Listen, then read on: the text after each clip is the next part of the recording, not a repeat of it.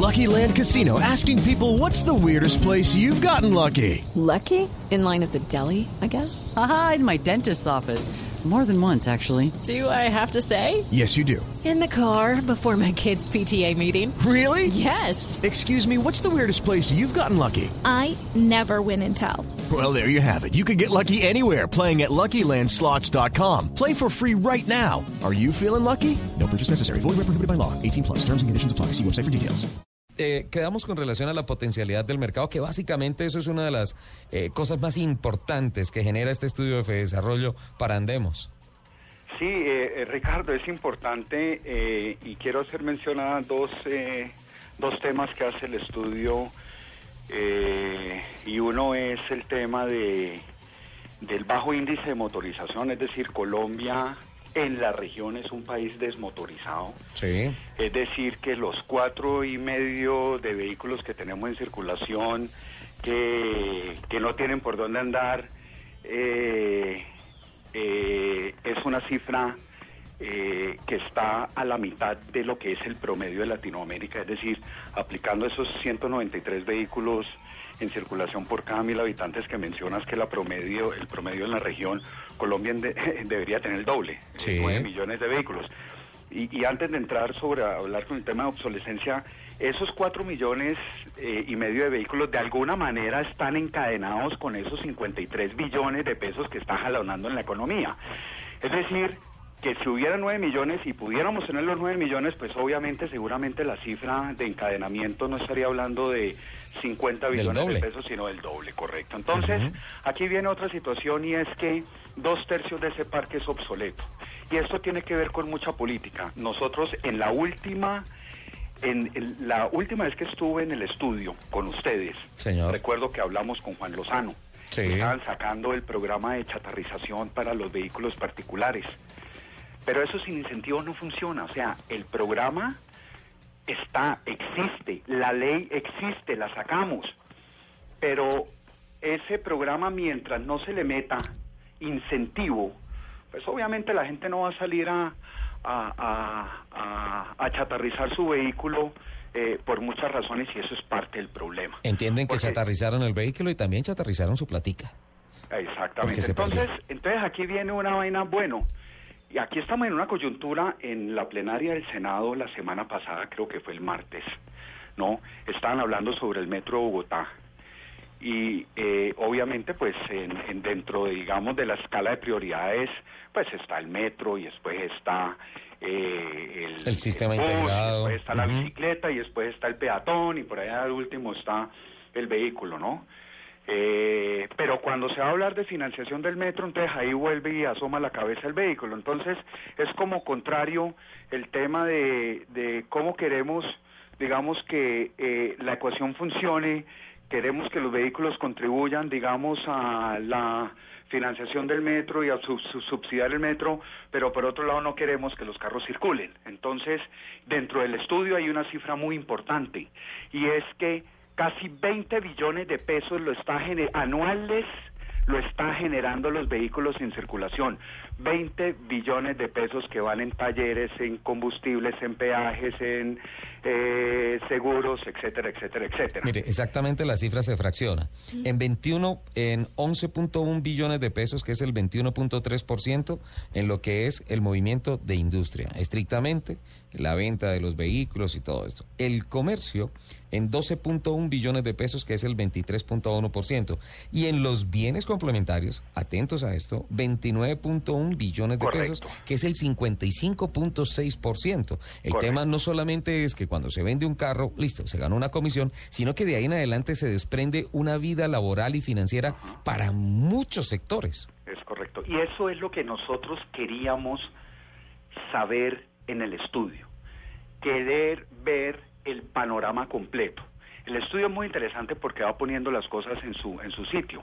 La industria es importante, sin lugar a dudas, pero es que la industria automotriz representa el 3% de la industria, ¿no? Eh, eh, la industria genera 16 mil eh, 300 empleos directos, mientras el comercio genera 60 mil empleos directos. Eh, eh, es decir, va poniendo las cosas en su dimensión y el gran actor aquí en realidad son los colombianos y los usuarios de los vehículos que están generando más de la mitad, como usted lo mencionó, de ese jalonamiento de los 53 billones de pesos. Entonces, digamos, el vehículo, en conclusión, aporta muchísimo a la economía. Y esa, y esa conclusión a la cual estamos llegando nosotros con el estudio de desarrollo, ya la llegaron los países hace mucho tiempo y con eso es que ellos tienen, digamos, ellos no tienen políticas en contra del vehículo, como las tenemos nosotros acá que son tan severas. Por lo contrario, tienen políticas que estimulan el vehículo, la renovación, por ejemplo. ¿No? Hay programas muy claros para renovar el vehículo porque tener un vehículo obsoleto tiene, ese sí tiene unas externalidades negativas muy altas. Son los que generan los embotellamientos porque son los que se varan eh, cuando cae una lluvia, cualquiera, no hablemos de los torrenciales que están cayendo eh, en estos días, son los que están contaminando, nosotros hicimos un estudio hace dos años con el tema de los camiones y el 30%, digamos, del parque de camiones que tiene más de 15 años contamina eh, eh, eh, el 80%, contribuye con el 80% de las emisiones contaminantes. Es decir, hay unas externalidades, pero y pero nosotros tenemos una política completamente invertida frente al, al vehículo y al uso del vehículo. Miren nomás el tema de los impuestos. Los impuestos, y ahí podemos meter inclusive las motos. Los que más externalidades negativas eh, tienen son los que menos aportan al, en, los recaudos son los que menos impuestos pagan. Obviamente la base gravable de un vehículo viejo no solamente es eh, inferior al de un vehículo nuevo, entonces ya está pagando menos, pero es la tasa de impuestos que pagan los vehículos, es mucho más baja entre más viejo. Entonces aquí lo que estamos haciendo es un error. Estamos es precisamente estimulando el uso del vehículo viejo, que es un error, y eso es parte del problema que tenemos. La no renovación del parque automotor. Porque es que hay una cosa, lo que es calificado como alta tecnología o vehículos de alta gama, pues entre arancel de importación y el IVA, pues por ser de esas no condiciones. Solamente eso, Ricardo, qué bueno que tocaste este tema porque eso va dentro de un conjunto de políticas, digamos, contrarias. Esos vehículos que nosotros eh, eh, eh, consideramos de alta gama, por ejemplo, tienen una limitación en el valor FOB de 30 mil dólares. Una cosa bastante, digamos, su generis, encontrarla en el estatuto tributario colombiano, una referencia al valor FOB cuando es un incorter aplicado, digamos, a una política de taxa, de, impuestos de tarifaria eh, eh, local. Es que, es que Resulta que si el vehículo eh, cuesta más de 30 mil o más, entonces paga un impuesto, un impoconsumo más alto, el doble de que si fuera un vehículo normal. Pero es que resulta, claro, y eso, esa política viene desde 1992 cuando se introdujo en el estatuto tributario el referente FOB y estaba, digamos, en 35 mil dólares, en el 2007 terminamos en, en 30 mil dólares, y resulta que los vehículos van llegando a la frontera, digamos, de los 30 mil dólares porque es, que está sujeto, digamos, a un, a un tema inflacionario. Pero lo que quiero decir con todo esto es que los vehículos en la medida que va pasando el tiempo le van incorporando nuevas tecnologías que son más seguras y que van arrastrando y que van incrementando su precio su precio FOB que es el precio del fabricante a lo que lo vende el fabricante y nosotros en vez mejor dicho nosotros lo que estamos haciendo cobrando un impuesto más alto es desestimulando precisamente la incorporación de esas nuevas tecnologías, porque cuando entra ya a la frontera de los 30 mil dólares, ya el salto, digamos, entre un vehículo que vale 29 mil 999 y 30 mil dólares son de 8 millones de pesos. Entonces es un absurdo, pues entonces uno simplemente por ponerle un botón más al carro, pues ya va, a pagar más de 8, eh, de 8 millones de dólares de, pesos. Entonces ya viene, digamos, unos, unas incorporaciones mucho y cree, mucho más eh, complejas y ya crean un espacio, digamos, eh, que distorsiona el mercado. Pero lo que estamos haciendo con eso es que los productores entonces comienzan a quitarle esas innovaciones tecnológicas para poder mantener un vehículo competitivo, digamos, en Colombia y es una cosa absurda porque le estamos restando es seguridad a los vehículos. Exacto, muchas veces por lograr ese punto de equilibrio se quitan algunos asesores importantes de seguridad en los carros para decir, listo, bajamos el costo del producto base. ¿Sí? Bajamos el costo para no pasarnos ese ese ese límite de los 30 mil y, y, quedarnos ahí por debajo, así sea unos dolaritos por debajo de los 30 mil, pero están sacrificando seguridad en los vehículos. Y están sacrificando re, eh, recaudo, Ricardo. Es decir, es que aquí hay una distorsión del mercado, no es solamente un tema de análisis de elasticidad precio de la demanda. Aquí hay una, una implicación y un obstáculo, digamos, de, de comercio que tiene unas implicaciones precisamente sobre el comercio y si tú haces las cuentas, el estudio lo estamos haciendo ahorita, eh, más o menos son muy pocas unidades las que se venden por encima de los, eh, de los, de los, de los 30 mil dólares precisamente por esa razón. Pudieran ser tres veces más. Y entonces el recaudo sería mucho más. Nosotros el, el, estudio que estamos haciendo es que en Impoconsumo recoges el doble quitando la barrera. Y eso no viene es por una política de equilibrio, eso viene es por una política de proteccionismo que pues no tiene nada que ver está es yendo en contra del consumidor colombiano y de la seguridad de los colombianos. Entonces, eso es lo que está buscando el estudio, precisamente llevarnos a nosotros a reflexionar sobre todas estas cosas que hemos venido eh, haciendo, que son errores que hemos venido cometiendo, porque necesitamos resolucionar este problema que hay acá. Entonces, si queremos que el carro participe en la ecuación, digamos, de, por ejemplo, del metro, pues obviamente no va a ser restringiendo el uso del carro porque esa no es la solución, ¿no? Obviamente tampoco eh, eh, sabemos de que no podemos tener nueve millones de vehículos en circulación en ese momento, que es el promedio de Latinoamérica, pero de alguna manera vamos a llegar allá porque es que los que tienen los vehículos en Colombia no es el estrato 6 y el estrato 5. El 75% de los vehículos que hay en Colombia están en manos de los hogares de estrato 2, 3 y 4. Es decir, la, clase media. Es decir, la clase media. Claro, 2, 3 y 4 son los que tienen el 75% del parque automotor. Pero, pero mira, mira, mira la, la, la otra situación. Es que esos estratos tienen, por supuesto, una tasa de penetración de vehículo muy baja. El estrato 2 creo que la tasa de penetración es del 6%. Sí. ¿No? Eh, entonces, lo que, lo que sí sabemos nosotros es que en la medida que esa clase media vaya teniendo poder adquisitivo, pues van a haber más carros necesariamente. Entonces tenemos que prepararnos para eso. El mensaje es que tenemos que prepararnos para eso. Y prepararnos para eso no es tratar de contener ese chorro de agua que viene porque viene y no hay manera de contenerla, sino cómo nos preparamos para eso. Entonces, ustedes ustedes están a raíz de esto, Oliverio, ustedes están ah, trabajando sobre digamos un plan maestro de proposiciones al gobierno con relación a cómo debe ser eh, la política o cómo o con qué óptica se tiene que mirar esta industria que puede llegar a 100 billones de pesos, es decir, eh, un sector que que mueve cerca del 35-38% de lo que representa el gasto anual de, de, la operación del país. Sí, sí, Ricardo, estamos trabajando en eso, ya hemos tenido varias reuniones con, eh, con, el, con el gobierno, hemos hablado con Planeación Nacional, hemos hablado con el Ministerio de Hacienda, con, eh, con el Ministerio de Comercio, hemos presentado el estudio, hemos levantado, digamos, las inquietudes, estamos trabajando en este momento, digamos, en los lineamientos eh, para compartirlos con el Plan Nacional de Desarrollo, porque en eso quedamos, pero lo voy a dar simplemente una, una, una pista del tema y es volver a lo básico.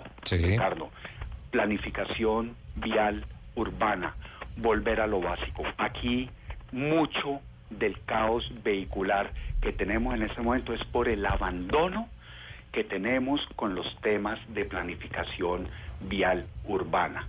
Aquí estamos hablando de las 4Gs, estamos hablando de programas para, para el tema, digamos, de mejorar las carreteras a nivel nacional, pero no estamos trabajando en lo básico que nos tiene en el caos que es el tema de la planificación urbana. No, pero también estamos hablando aquí en este programa todos los sábados de un alcalde que se posesionó y dijo no más vías porque más vías es más carros. No, eso en parte, pero es que esa problemática la vamos a tener, por ejemplo, esa problemática que tiene Bogotá si nosotros no comenzamos a tener, eh, a hacer correctivos en temas de planificación en las ciudades principales y cabeceras del país. El país eh, en, en, en menos tiempo de lo que pensamos va a terminar es en una situación tan caótica como la que tenemos en Bogotá.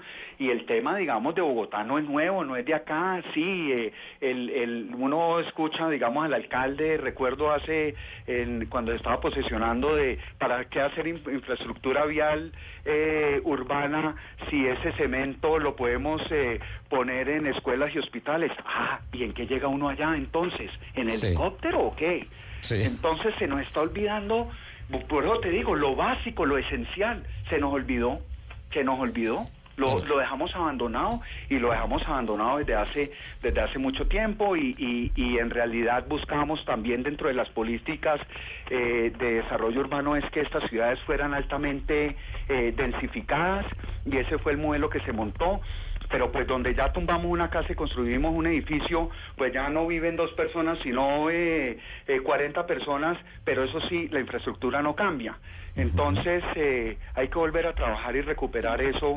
eh, y uno ve, por ejemplo, en los debates que te digo sobre el metro de la plenaria del Congreso, eh, no se habla de esto. Es decir, todos mencionan, sí, restringamos el carro, restringamos el carro, pero pero más bien restringamos el, el vehículo que no nos está contribuyendo, que es el vehículo viejo, a eso sí, digamos, pongamos, el, eh, eh, promovamos para que esos vehículos liberen espacio vial y permitan la introducción de vehículos más modernos que entre otras cosas consumen menos combustible. Entonces, Haciendo, haciendo salvedades, Oliverio, que el sector de los carros clásicos, calificados como clásicos eh, intocables, allá, bonitos.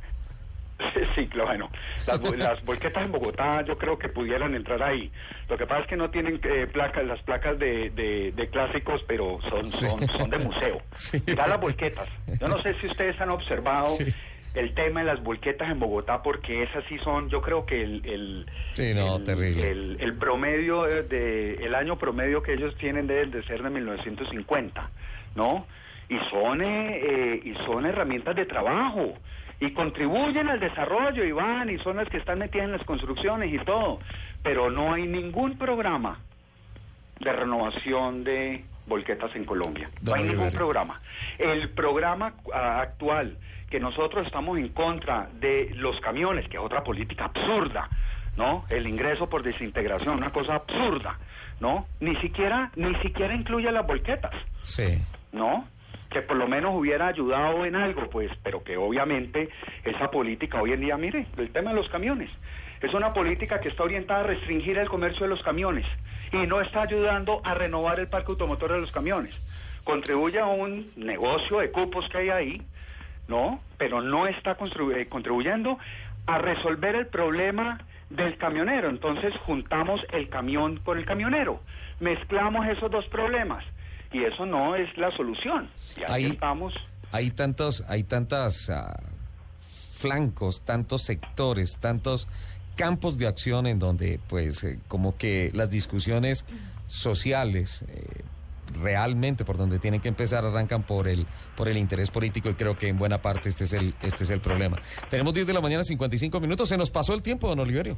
Bueno, pues Muchísimas gracias por compartirnos muchas gracias. estas No, no, cifras. no, y ojalá podamos seguir eh, teniendo estas conversaciones porque de eso se trata este estudio, es comenzar a crear este tipo de reflexiones en tanto en el ciudadano como en el gobierno. Seguro, gracias, Ricardo, seguro y a que sí, ustedes. seguro que sí, porque estos informes, estas cifras, nos hablan con números de la realidad de una industria absolutamente pujante y de una realidad también, valga la redundancia, económica para el país. Para terminar, ¿no le han comentado anteriormente lo parecido que habla al doctor Germán Vargalleras?